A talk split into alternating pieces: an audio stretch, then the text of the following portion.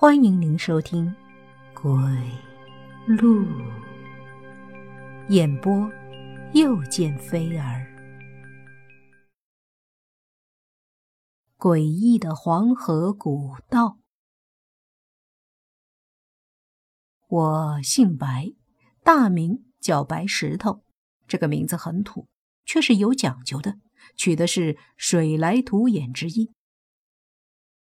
黄河上供奉着八个大王，六十四个将军。这白姓就是八大王之中的一个大王的姓氏。这不是胡说，关于八大王和将军的说法写到了书里，是每个河官必备的红宝书。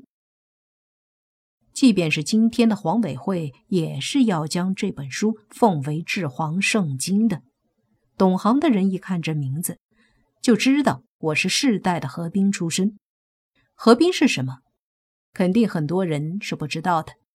在《天下粮仓》这个电视剧的开头，那几个九死一生取水的士兵就是河兵。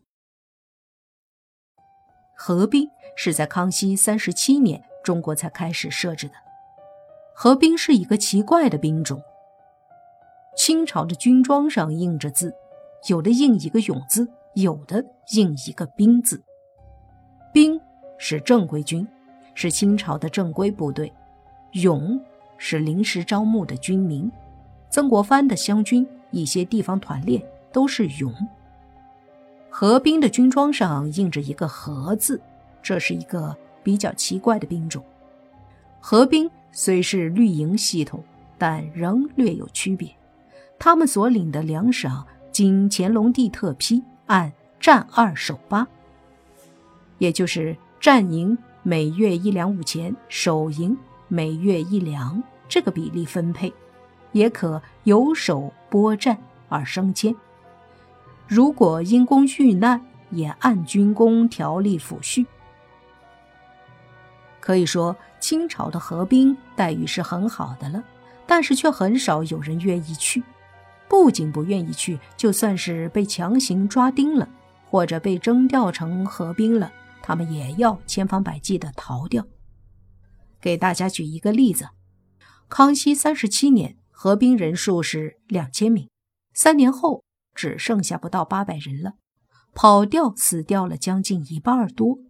后来实在不行了，又在嘉庆七年紧急从天津和宣化调拨四百人凑数。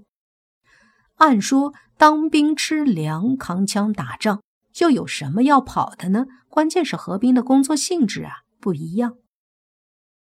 别的兵种是和流寇、盗贼、外夷打交道，河兵和什么打交道呢？和黄河，和黄河里的邪乎物件打交道。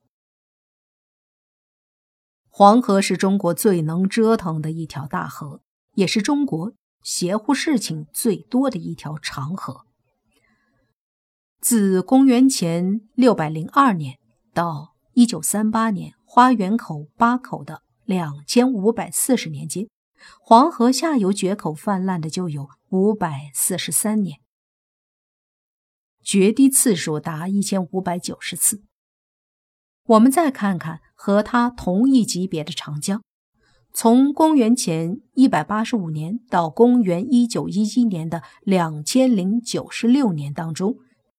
长江中下游平原区共发生大小洪水灾害二百一十四次。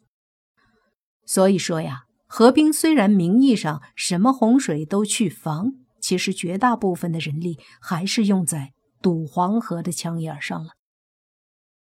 在黄河里，什么不可能的事情都能发生。黄河古道几十米深的淤泥里头，也是。什么邪乎物件都可能挖出来。大家都知道，黄河泛滥一次要死掉成百上千人，但是大家却都不知道的是，每年清理黄河古道时，从厚厚的淤泥里挖出来的诡异物件才瘆人呢。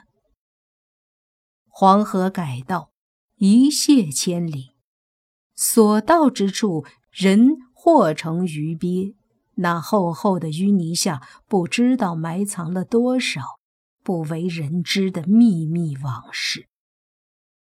这些秘密包含了太多的禁忌，太多的古怪，诡异的让人简直不敢相信。关于黄河古道的怪事太多了，就说一些近代的怪事吧。在五十年代初，黄河改道，河工扒开了干涸的黄河古道后，发现了一截儿锈迹斑斑的铁管。铁管初时只有胳膊粗细。越往下越粗，往下挖了七八米，那铁管有水缸那么粗了，周身白亮，就像用砂纸打磨过一般。河工们不敢再挖，等专家第二天来了后，却发现那原本干涸的河床一夜水满，浑浊的黄河水中再也找不到那节儿铁管了。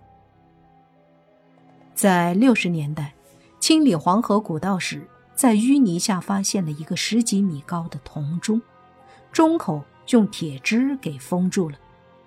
打开一看，铜钟里全是密密麻麻的骷髅头，骷髅头里盘着各种黄澄澄的小蛇，怎么也不肯出来。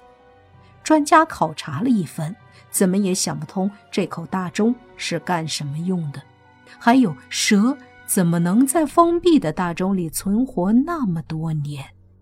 最后，只能将大钟原样沉在了河底。在那口大钟沉到水底之后，连续七天，家家户户都听到了铜钟敲响的声音。且不说黄河古道，就说解放前，负责治理黄河的黄河水利委员会都里外透露着诡计。那时候，黄河委员会的委员长姓孔，他是著名的孔子孔圣人的后代。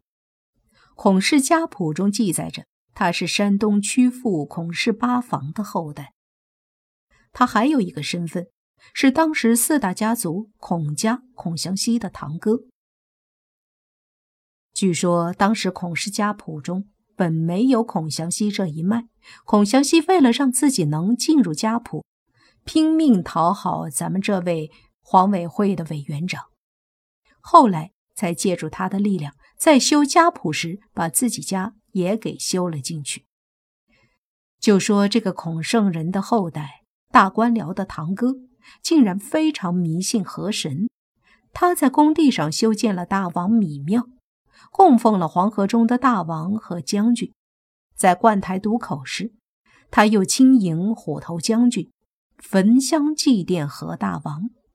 不仅仅他这样，当时河南省主席刘志更是恭恭敬敬护送黄河大王一条金色的小蛇入水，希望大王。可以保佑黄河两岸的黎明。他的这件事还被收录进了上海书店一九九二年出版的《中州遗文》一书当中。听到这儿，你可能会说刘志一定是个蠢而且迷信的贪官，但是不是？刘志是一个民国时期少有的好官，他不抽烟，不喝酒，不赌博，也不讲排场。他历任黄埔军校教官，是蒋介石的五虎上将之一，也是一个河南人民敬重的好官。他很重视教育，主政期间修建了河南体育场，还有河南大学标志性的礼堂。在他调离河南时，仅在郑州一地就有两万多人为他送行。抗战胜利后，刘志由南溪底罗河主持第五战区受降仪式，沿途百姓。到处摆香案、燃爆竹，夹道欢呼。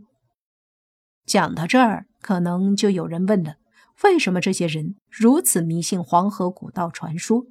那些所谓的黄河大王，又都是迷信吗？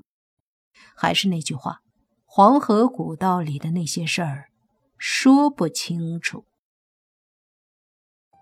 也许就是因为黄河的古怪，我祖上立下重誓。老白家每代只准一个做河兵，也必须有一人做河兵。为什么要这么说？各位耐心的往下听。